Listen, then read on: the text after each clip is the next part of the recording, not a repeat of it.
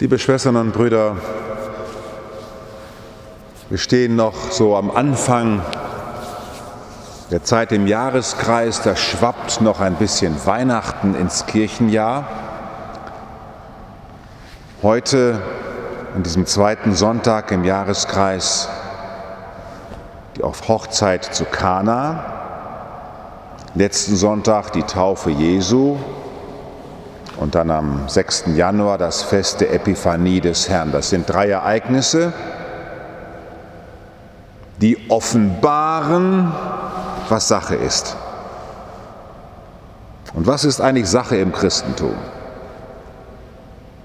Die offenbaren, um was es eigentlich im Christentum geht. Im Fest der Epiphanie des Herrn mit den heiligen drei Königen und dem Weisen aus dem Morgenland.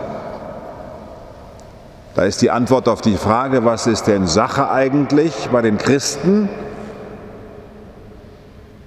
Dass alle Völker eingeladen werden in das auserwählte Volk Gottes. Nicht mehr Blut und Verwandtschaft zählt, sondern alle sind eingeladen, das Licht Gottes, das Gott ihnen geschenkt hat, in sich aufgehen zu lassen. Und Jesus ist diese große Einladung, dass alle Völker das, was sie voneinander trennt, überwinden, um die eine dem Vater antwortende Liebesgemeinschaft der Welt zu sein, die dem Vater des Friedens antwortet durch ein Leben des Friedens, durch ein völkerübergreifendes Miteinander im Licht des Herrn, Epiphanie, drei Könige, das ist das Geheimnis des Epiphaniefestes. Denn das Fest der Taufe des Herrn, die Epiphanie, was ist Sache mit diesem Jesus von Nazareth? Dass Gott ein Gott ist, der in die Sünde einsteigt sich nicht fernhält, die Sauerei mitmacht in diesem Jordan, wo die ganze Sünde reingewaschen ist von Johannes und Jesus geht auch in diese Sauerei rein. Und wir werden das sehen am Ölberg, wenn er dann rausgeht auf die Müllhalde vor der Stadt Jerusalem. Das war der Ölberg, das war die Müllhalde auf der Müllkippe. Da kniet er sich rein in den Müll der Welt und weint dort und wird dort Blut schwitzen. Das ist Sache, dass Gott mit uns in den Dreck steigt, in deinen Dreck. Und da kannst du dich verstecken, wie du willst. Der läuft dir hinterher, wie der gute Hirt dem verlorenen Schaf nachläuft. Ein Gott, der dir nachläuft, weil er dich will. Du bist sein geliebtes Kind. Und heute an diesem Fest der Epiphanie des Herrn, der, äh, die Erscheinung des Herrn bei der Hochzeit zu Kana, was erscheint hier? Was ist Sache mit diesem Jesus von Nazareth? Dass diejenigen, die nichts zu sagen haben, besser erkennen als die, die was zu sagen haben. Und diese Hochzeit zu Kana ist eine so witzige Geschichte, dass man den Witz im Grunde genommen fast übersieht. Und das, was da an Kleinigkeiten eingebaut ist.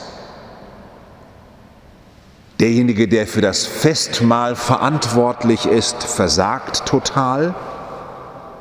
Man hört sofort Schriftgelehrte, Galiläer, diejenigen, die die Religion organisieren, die das Fest auszurichten haben, der versagt total.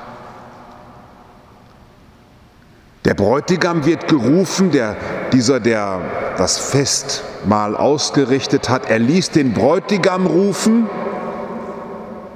eine Blamage sondersgleichen.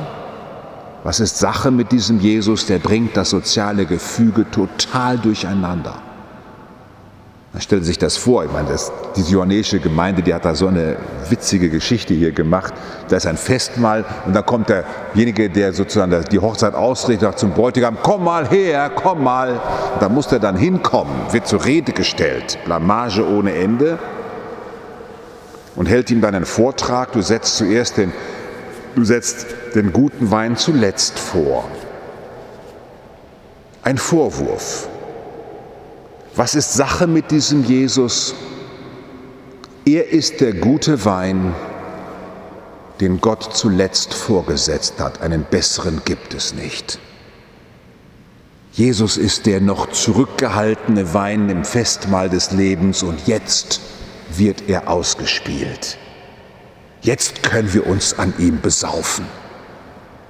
Jetzt sollen wir ihn schlürfen, diesen heiligen Wein Gottes, dass er uns richtig besoffen macht vor Liebe und uns nochmal ganz neu mit Heiligem Geist ausstattet, sodass die Gnadengaben Gottes in uns nur so aufploppen. Wunderkräfte, prophetisches Reden, die Fähigkeit, die Geister zu unterscheiden, dass in uns der Heilige Geist zum Fluss kommt. Was ist Sache mit diesem Jesus? Dass Gott jetzt durch die Welt fließt. Wo wir Wasser sehen, ist göttlicher Wein dass Gott in Bewegung ist, dass er in dich hinein sich ergießt. Du bist der Krug, der mit Wasser gefüllt ist. Und daraus macht er Wein. Wir sind, glaube ich, wenn ich richtig weiß, so 95 Prozent bestehen wir aus Wasser, wir Menschen. Und wir sagen so oft, wir können es nicht. Wir doch nicht. Das muss der da oben machen. Ja, hat er schon gemacht, indem er dich erwählt hat und dich zum Wein verwandelt hat, damit du am Fest des Lebens den Menschen Freude schenkst, damit du sie teilnehmen lässt an diesem großen Fest des Lebens.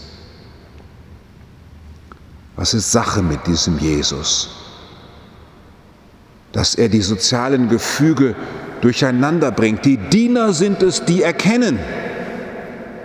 Die Diener, die das Wasser geschöpft hatten, wussten, woher der Wein kommt. Da denken wir sofort an Lukas.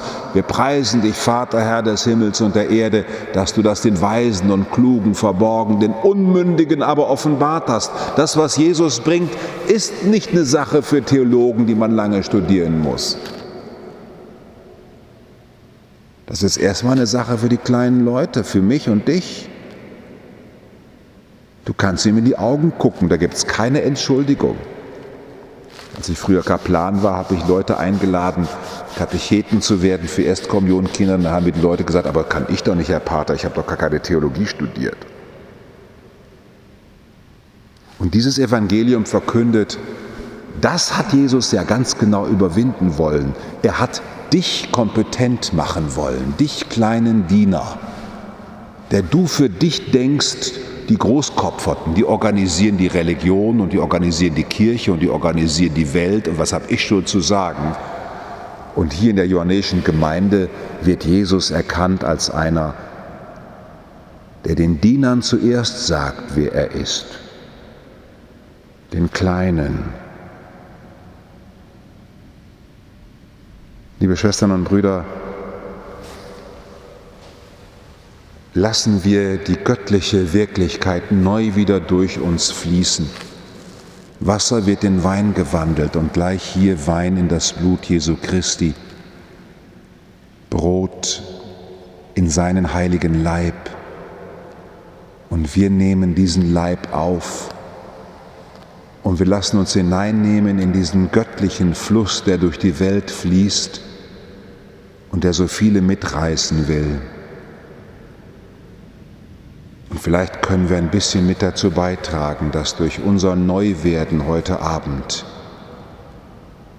die vielen, vielen Menschen darunter fast verzweifeln, dass sie denken, sie müssen nur Wasser saufen ihr ganzes Leben lang, die an ihrem Leben keinen Geschmack finden, dass sie in der Begegnung mit uns vielleicht unsere Offenheit für den Fluss Gottes erleben und ihn am Ende auch bei sich zulassen und sich neu verwandeln und mitreißen lassen in diesen großen Lebenssinn, der großen Vermählung von Himmel und Erde,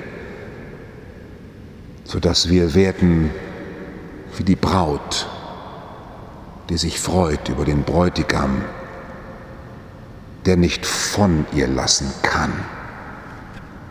Amen.